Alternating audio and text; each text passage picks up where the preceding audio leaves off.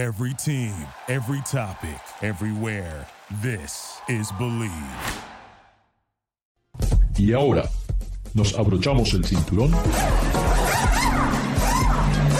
Ponemos la primera velocidad. Pisamos el acelerador. Y comienza el programa. ¿Qué tal amigos? Bienvenidos a una nueva edición de Garage Latino, como lo hacemos todas las semanas.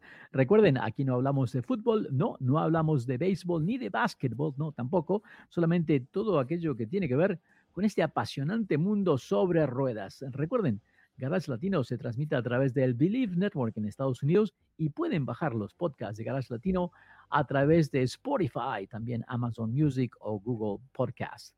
Hoy tengo el gran placer de estar nuevamente con David Logi. David, ¿cómo estás? ¿Qué pasó, Ricardo? Pues, estimado auditorio, sean bienvenidos a su casa Garage Latino. Un saludo y un abrazo desde México, específicamente Monterrey, México, en el Meritito Norte. Y pues bueno, estamos aquí pues dándoles noticias y tenemos un programa bastante interesante esta semana. Así que sin mayor preámbulo, pues Ricardo, empecemos. Sí, todas las semanas ocurre algo interesante. Esta vez, esta semana, no sé si es interesante, pero es alarmista. Alarmista porque, amigos y amigas, porque esto que sucedió, esto que ustedes ven en las noticias, si no han no se han dado cuenta de esta multimillonaria multa que se le va a dar a un fabricante de automóviles. Me extraña porque parece que sufrimos de amnesia y se repiten las mismas acciones o muy similares a las que han sucedido. Eh, me parece muy extraño, todavía no lo entiendo, pero una fábrica de motores diésel, tal vez una de las más grandes en el mundo, me refiero a la firma Cummins de Indiana, Estados Unidos, eh, lamentablemente parece que en los motores que le proveyó a la, a la fábrica Dodge o Ram, que se llama hoy en día, para las camionetas pesadas, esos motores diésels de, de 6.2 litros, 6, 6 cilindros en línea, muy duraderos, muy buenos, parece que de alguna manera no cumplían con los reglamentos para mediar con el medio ambiente, o sea que emitían más emisiones de lo permitido, pero esto parece que no fue un error, parece que hubo intención y esta intención definitivamente no es algo que se acepta. Estoy sorprendido, David, estoy muy sorprendido. Ricardo, esto uh, más que nada a mí me parece monumentalmente idiota porque no, no se puede, no se puede calificar este, con términos amables todo, todo e, este escándalo. Y no tengo yo idea de qué o en qué estaban pensando o, por qué pensó Cummins que podía eh, salirse con la suya, que podía ser no detectado. Y cómo un fabricante se vuelve a atrever a tratar de hacer fraude ambiental después del mega escándalo que le costó a Volkswagen su reputación y billones de dólares, es decir, el llamado Dieselgate.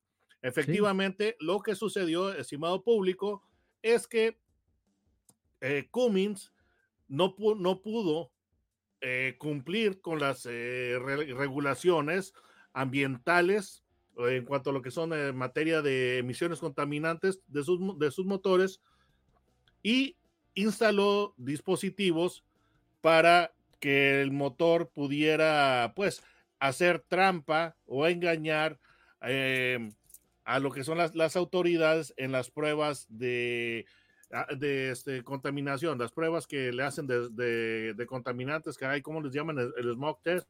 El smog. ¿Cómo se llama en California? el smog, sí, el smog. El test. Sí. Entonces, pues se pusieron estos, estos dispositivos fraudulentos para engañar al sistema, pero es verdaderamente extraño cómo es posible que repitan esto a tan cortos años, a tan pocos años de que Volkswagen hizo lo mismo y fue sorprendido. es verdaderamente, verdaderamente estúpido que, que, que, hayan intentado esto. O sea, no, no, no lo puedo comprender. Y es una lástima porque el motor eh, Cummins de turbo diesel ha sido uno de los eh, puntos de venta o de orgullo más grandes que ha tenido Ram en su, eh, en su este, gama de, de camionetas. Pero pues aunque ustedes no lo crean, pues fueron 630 mil unidades de eh, RAM 2500 y 3500 de los modelos 2013 al 2018. Y después hay aproximadamente 320 mil unidades RAM 2500 y 3500 de los modelos 2019 al 2023 que están involucradas en, en, este, en este escándalo. Ahora, David, Cummings dice que ellos no están de acuerdo, no van a pelear esta multa, pero dicen que no han cometido ningún error, que no han tenido ninguna intención. Ahora, no sé, si no tenían ninguna intención y declaran que no han hecho nada diferente, entonces me parece extraño que pagan una multa de 1.6 billones de dólares. ¿eh? No, no 1.6 millones, no, billones, 1.600 millones de dólares. Es decir, que ese cheque va a tener muchísimos ceros. Sí. una cantidad escandal, tiene una cantidad escandalosa de ceros ese cheque, caray. No sé quién es el que tiene que firmar ese cheque, pero esta vez no es una suma pequeña. Esta vez, David, realmente le va a temblar la mano al que tenga que firmar ese cheque.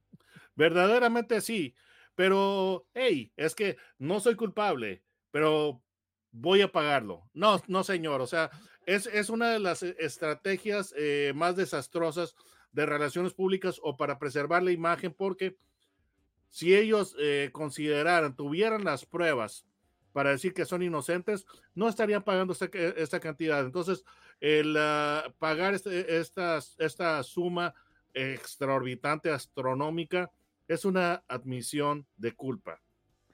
no importa cómo lo traten de pintar. Hay otra parte, David, que es muy importante que no la hemos tocado, pero basado en lo que sucedió con Volkswagen.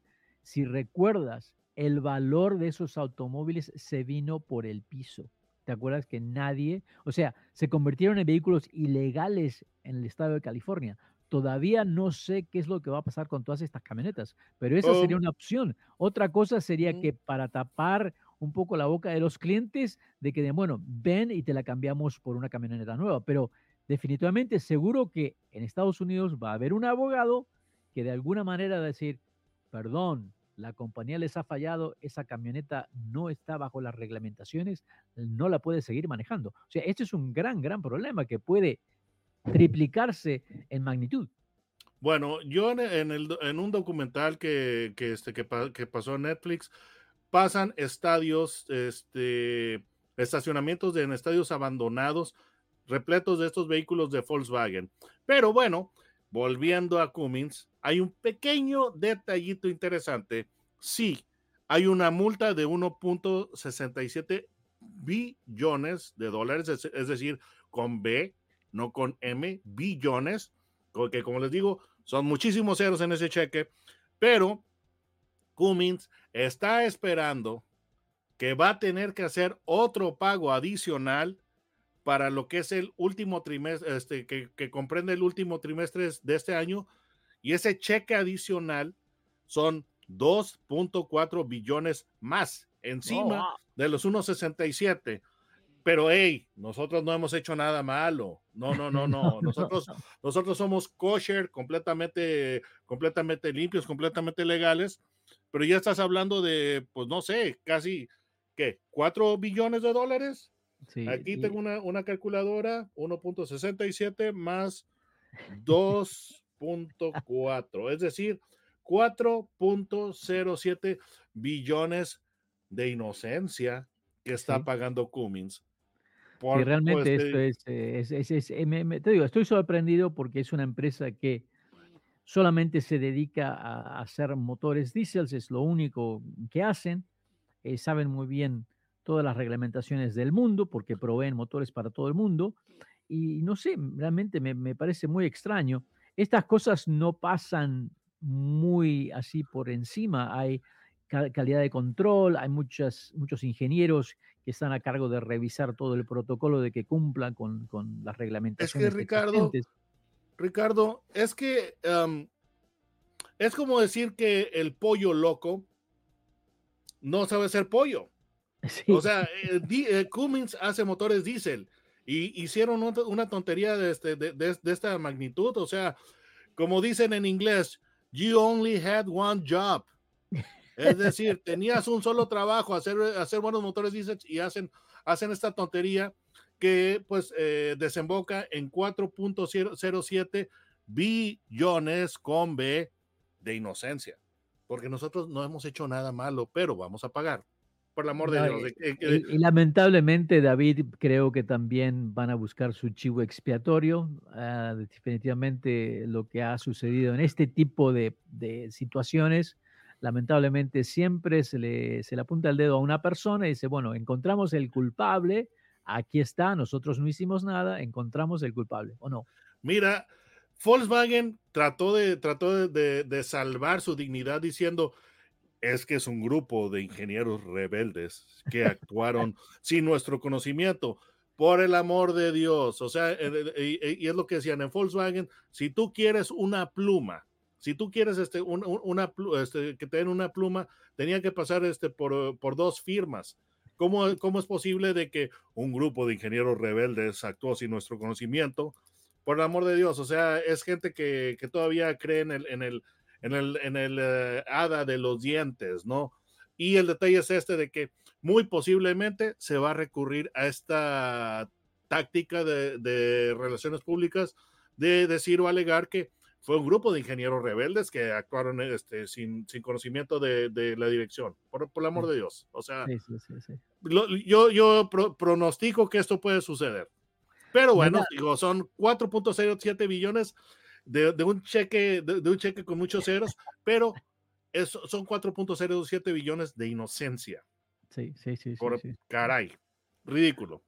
Otra cosa que sucede, estamos en la última semana del 2023, amigos, amigas, desde ya deseamos muchas felicidades, felices fiestas, que lo estén pasando muy bien con su familia, pero algo que nos va a faltar, que para muchos es parte de la familia, es donde lamentablemente que el famoso Hemi, ¿ah? ese motor Hemi que comienza en 1955, bueno, dicen que hay algo nuevo, que hay algo viejo, pero la realidad es de que la fábrica se cierra para los automóviles que poseen este motor tan, tan fenomenal, con una historia realmente muy especial aquí en Estados Unidos, David. Sí, efectivamente, se cierra el capítulo moderno del motor Hemi y es una verdadera tristeza. El motor eh, Hemi comienza en 1955 con el Chrysler 300, que ya venía con un motor V8 con las, con la, con las culatas tipo Hemi, que es a lo que lo caracteriza estos motores, y en ese entonces este motor ya estaba cerca de los 300 caballos de fuerza. Pero creo que todo el mundo recuerda al Hemi con el famoso, el 69, ¿eh? el Daytona, ese carrazo que este, el famoso Richard Perry ganó esos campeonatos de NASCAR con ese monstruo. Y qué más, era un motor de 7 litros Hemi que ya, cuando ibas a la concesionaria, de la concesionaria te lo llevabas con 425 caballos de fuerza. Realmente un monstruo de motor que creó un fenómeno ¿ah? que superó todo lo que era eh, en ese momento era el inicio de los, de los Pony Car, que comenzó en el año 65, pero bueno, cuando el 69 Daytona sale al mercado con ese motor de 7 litros, como que se llevó todo por encima y inmediatamente en el, año siguiente eh, su compañera Plymouth, una marca que lamentablemente ya no está más con nosotros, saca Plymouth Hemicuda, ¿ah? el Hemicuda con, un V8 estándar que con solamente motor estándar de 5 litros ya eran 425 caballos. Realmente esa época de los Hemi la vamos a recordar con muchísimo eh, ardor porque realmente fue algo muy, pero muy significante que en el mundo ese, ese motor Hemi quedó como uno de los más potentes y con un sonido, bueno, no era un sonido, eran truenos que pasaban por el autódromo. Realmente un carrazo. Muy, pero muy lindo, David. Pues eh, sí, eh, y pues tuvo su, eh, fue revivido a inicios de la década del 2000, 2003, si mal no recuerdo, y pues tuvo pues una, una carrera legendaria porque este motor empezó con cerca de ¿qué? 325 caballos, algo así, y acabó con los 1025 caballos. Entonces es un motor verdaderamente legendario.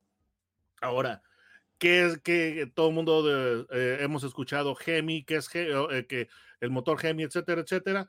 Pero, ¿qué es lo que caracteriza este motor? Simplemente el diseño de su culata o de su cabeza, que era eh, pues muy especial en cuanto a que las cámaras de combustión eran pues esféricas, por así decirlo, o redondas. Hemisféricas, hemisféricas. Ajá, hemisféricas, este, pues digamos que de alguna manera este, eh, semicirculares o circulares, ¿verdad? Para una mayor, eh, para una mayor eficiencia.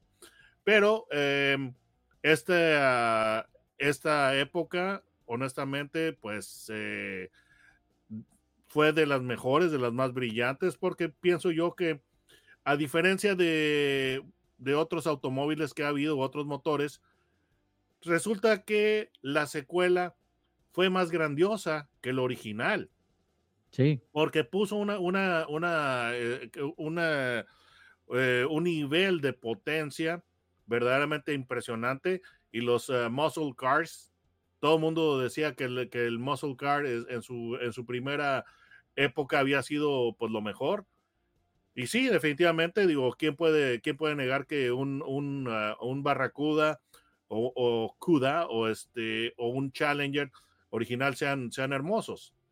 Pero los, los nuevos, estás hablando de que, pues, eh, motores eh, con más de 700 caballos, pues, caray. Y esa, esa fue la versión eh, más light que hubo de del Hellcat supercargado. Y pues realmente son, son vehículos que son muy apreciados. Eh, vaya, nadie me podrá decir que eh, un, Challenger en su, en su última generación, un Charger, no era un, gran eh, muscle car porque además de tener niveles escandalosos de performance, son vehículos que cumplen con las, con las leyes de emisiones de, hoy en día. Y además son vehículos que cumplen con las, con las leyes de seguridad de hoy en día. Entonces, básicamente, como dicen en, en, inglés, eso es que tengas tu propio pastel y tú te puedas comer tu propio pastel, es decir, eat your own cake. Esa frase es muy, eh, muy americana. Pues sí, sí podía suceder porque tenías autos que con un desempeño verdaderamente espectacular, que podían desafiar autos exóticos, eh, europeos, italianos, por, por, por ejemplo, pero eran vehículos que también tú los podías usar este, de diario y además, como, como comenté anteriormente, cumpliendo con todas las reglas eh, eh, y las leyes en, cuanto a eh, seguridad y en cuanto a lo que es emisiones contaminantes. Entonces, una, una gran época, una gran época para todo lo, que vaya. Pienso yo que estos últimos años fueron maravillosos para los, los fanáticos de Mopar. David, te comento que no, realmente no sabía que íbamos a tocar este tema, pero sabes que anoche, anoche me vi la película Vanishing Point. Ah, ¿Cuál de las dos? La, original, la original con es que hubo un remake.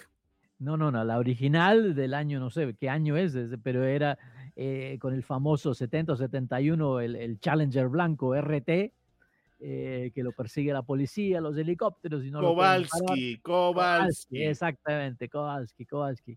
Esa este película verdaderamente a mí eh, me, me, encantó en, en, su época. Son, son, de esas, son de esas películas que contribuyen a aumentar o alimentar tu pasión por los automóviles. Esa película y Bullet, o sea, son de, de las más espectaculares que, que han habido en el cine americano para cualquier amante de, autos y específicamente el músculo americano. Sí, sí, sí, sí, sí, sí. Bueno, faltaría Gone in 60 Seconds, la original otra vez. Sí, claro.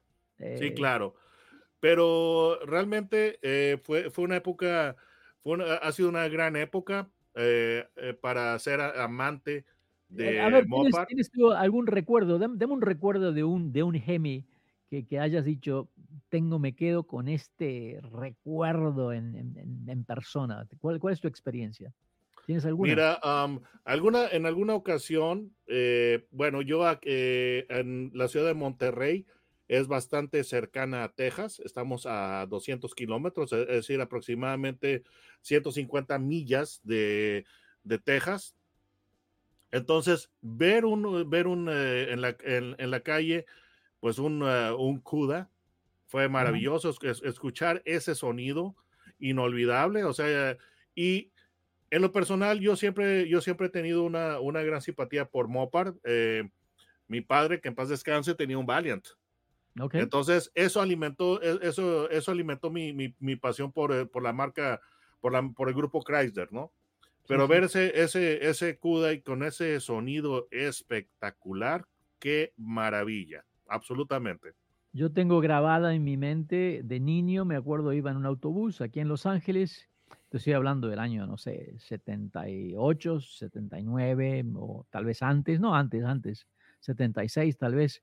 Y recuerdo que justo este, el, autobús, lo que ustedes le llaman el bondi o el, o el camión, se detiene en un semáforo y en una esquina hay un lugar donde venden un autos usados y había un Daytona azul, ¿no? Ahí que realmente dije, wow, mira, eso realmente está ahí para vender. O sea, como que nunca lo había visto así, ¿no? De que eh, en persona. Pero otra memoria que tengo, que nadie me la va a poder quitar, es en el autódromo de Portland con el, creo que era el 2015, el primer Hellcat. Ah, una experiencia increíble. Primero que llegando al autódromo me di cuenta de que este automóvil era peligroso. Realmente la aceleración te asustaba. Creo que igual te asusta hoy en día. Tienes que asegurarte que el auto esté derecho, una aceleración muy impresionante. Claro, hoy en día con los autos eléctricos y todo eso hay más. Pero el mm. sonido, el sonido, cuando tú aceleras ese auto, que vibra todo, a propósito, porque ese supercargador se podría haber hecho más suave, pero hablando con los ingenieros me dijeron, no, queríamos que se sienta, que se sienta lo brusco que es este motor para que veas, sí, tiene muchos caballos de fuerza. Y tratando de ir por, creo que es la curva número uno, entre la curva uno y dos, ahí es donde realmente me daba cuenta lo pesado que era ese frente del automóvil, donde realmente tenías que acomodarte para poder manejarlo rápido porque es tanta fuerza y tan pesado adelante que, como que tenías que calcular cuándo lo podías acelerar, que las ruedas estuvieran derechas, porque si no, hacías un trompo con tanta potencia. Muy, muy divertido, la verdad, muy lindo. Mira, la primera, el primer recuerdo que yo tengo con el, eh, con el Hellcat es una memoria un tanto distinta a la tuya. Aquí me lo, eh, me lo envió este, FCA eh, a, a, Monterrey a pruebas. Y la realidad es de que yo, yo ya había en ese entonces conducido Mustangs. Y yo estoy acostumbrado a que el Mustang lo tienes que tratar con respeto. Y un Mustang tienes que eh, tratarlo con respeto. Tienes que prestarle atención, tu, tu atención absoluta, completa al vehículo y tienes que tener eh, cierta habilidad de manejo, o si no el auto puede ser peligroso. Y no me dejarás mentir por todos los videos que hay eh, de Mustangs chocando, en, ah, saliendo de los Cars and Coffees. Sí, sí, sí, sí. Entonces, el Mustang es un, es un vehículo que yo le tengo respeto y que verdaderamente, pues, no lo sé. Es, es, es, un vehículo que realmente no te sientes, no, no te sientes así relajado con ese auto. Es divertido, pero tienes que prestar mucha atención. Pero el vehículo sí te puede dar alguna sorpresa desagradable cuando aceleras a fondo. Entonces yo dije, bueno, un Mustang con uh, cerca de 400 caballos es un vehículo al que le tienes que, que, tener mucho, mucho respeto. Puede ser este traicionero. Dije, no quiero, no quiero imaginar que va a ser un vehículo con 700 caballos. Entonces, cuando yo empecé a conducir el Hellcat, yo lo eh, empecé a conducir con mucho respeto. Y es que realmente un vehículo de 700 caballos lo tienes que respetar. Y la manera en que yo me, eh, me, acerco a un vehículo de ese potencial es que yo lo empiezo a manejar este, pues una manera tranquila, cautelosa, y le voy aumentando conforme lo conozco el, el, vehículo, le voy aumentando ya lo que es la, la aceleración, lo empiezo a conducir más rápido. Pero el vehículo voy de menos a más. Entonces, cuando yo conocí el Hellcat, yo pensé que iba a ser un vehículo traicionero y me sorprendió lo, lo amigable que era, porque honestamente se me hizo más amigable un Hellcat con 700 caballos que un Mustang de cerca de 400. Entonces, de ahí me dejó el vehículo gratamente impresionado. Y ese sonido, como tú dices, espectacular, maravilloso. Aquí en Monterrey tenemos un túnel. Y uh, pues eh, yo, yo al entrar a ese túnel, bajé las ventanillas y le aceleré a fondo. Es una sensación electrizante, maravillosa. Entonces, esos son los recuerdos que yo tengo. Sí, totalmente. La verdad es este un, carrazo que, bueno, por lo menos tuvimos la, oportunidad de, poder manejarlo, de poder sentirlo. Sabemos lo que es, eh, algo que me parece súper positivo. Sí, pero esta época, pues ya se acaba. Porque, y esta es la noticia triste, el último Challenger fue producido el, en diciembre 22. Sí, sí, sí, sí. Y parece que no va a haber más. Ya no se pueden ordenar. Eh, creo que algunos de esos se van a convertir en vehículos de colección. Algunos de estos Absolutamente, muy valorados, ampliamente valorados. Pero es eh, el último Challenger se produjo el día 22 de, de, diciembre. El último Chrysler 300 se produjo el día 20. Y posiblemente aquí no tengo yo la información confirmada. El Charger se produjo ah, aparentemente también el día 22 de diciembre. Bueno, se cierra un capítulo y el nuevo capítulo se habla de que, de que, de que va a haber un reemplazo, de que va a haber una coupé súper potente, estilizada a cierta manera del Charger o del Challenger. Ah, pero la cosa es que le va a faltar, me parece, le va a faltar el sonido, le va a faltar esa vibración que te hace cosquillas en, en el cuerpo. Sí, eh, eh, ahora lo interesante es que eh, Chrysler, bueno, Dodge va a tener este, yo no sé si Chrysler va a tener un, auto, está tomando una estrategia diferente en la cual va a tener pues su nuevo motor más, más poderoso que reemplaza al, Hemi en cuanto a motor de gasolina, es un 6 cilindros en línea turbo. Entonces, este, este motor, eh, digo, sí, he escuchado muy buenos comentarios en cuanto a lo que son este potencia y todo, pero pues yo creo que Hemi solamente habrá uno. Entonces, y, y, también en los autos, en los muscle cars nuevos de eh, Dodge, eh, van, van va a haber versiones tanto a gasolina como eléctricos. Bueno, esperemos, esperemos que, que tengan sonido, porque creo que los automóviles, cuando hablamos de automóviles deportivos, ese sonido tiene que estar ahí. Mira, Ricardo, te voy a decir algo triste y perturbador a la vez. No, no, no sé cómo, este, no sé cómo decírtelo, pero se supone que el Charger regresa. Ahora va a ser dos puertas otra vez, lo cual me hace una, una pavada. Me parece algo, algo completamente malo, mal, mal pensado. Porque ya la gente ya había aceptado el Charger como un carro de cuatro puertas. Pero bueno, es un, es un tributo a los 60, supongo. Entonces, ese eh, auto va a estar disponible con motor de gasolina y uno eléctrico. Y el eléctrico, pues eh, le van a poner sonido sintetizado. Tal vez, pero no va a ser. No, no, no, de hecho sí. Pero digo, obviamente se escuchó alguna versión, la versión 1.0 de, de, este sonido sintetizado.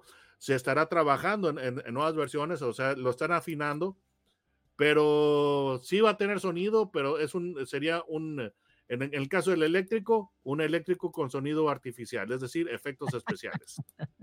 bueno, tal vez para, para los jóvenes que están acostumbrados a los videojuegos, tal vez para ellos eso funcione. Para los viejos ah, como yo, que somos entusiastas de la mecánica pura, eh, se me hace un poco difícil de aceptar, pero bueno, pero es la realidad. David, ¿cómo hacemos para encontrarte en YouTube? Bueno, en la barra de búsqueda pongan mi nombre, David Logi, Logi con J, no con G. Entonces, y eso los llevará directamente a mi canal.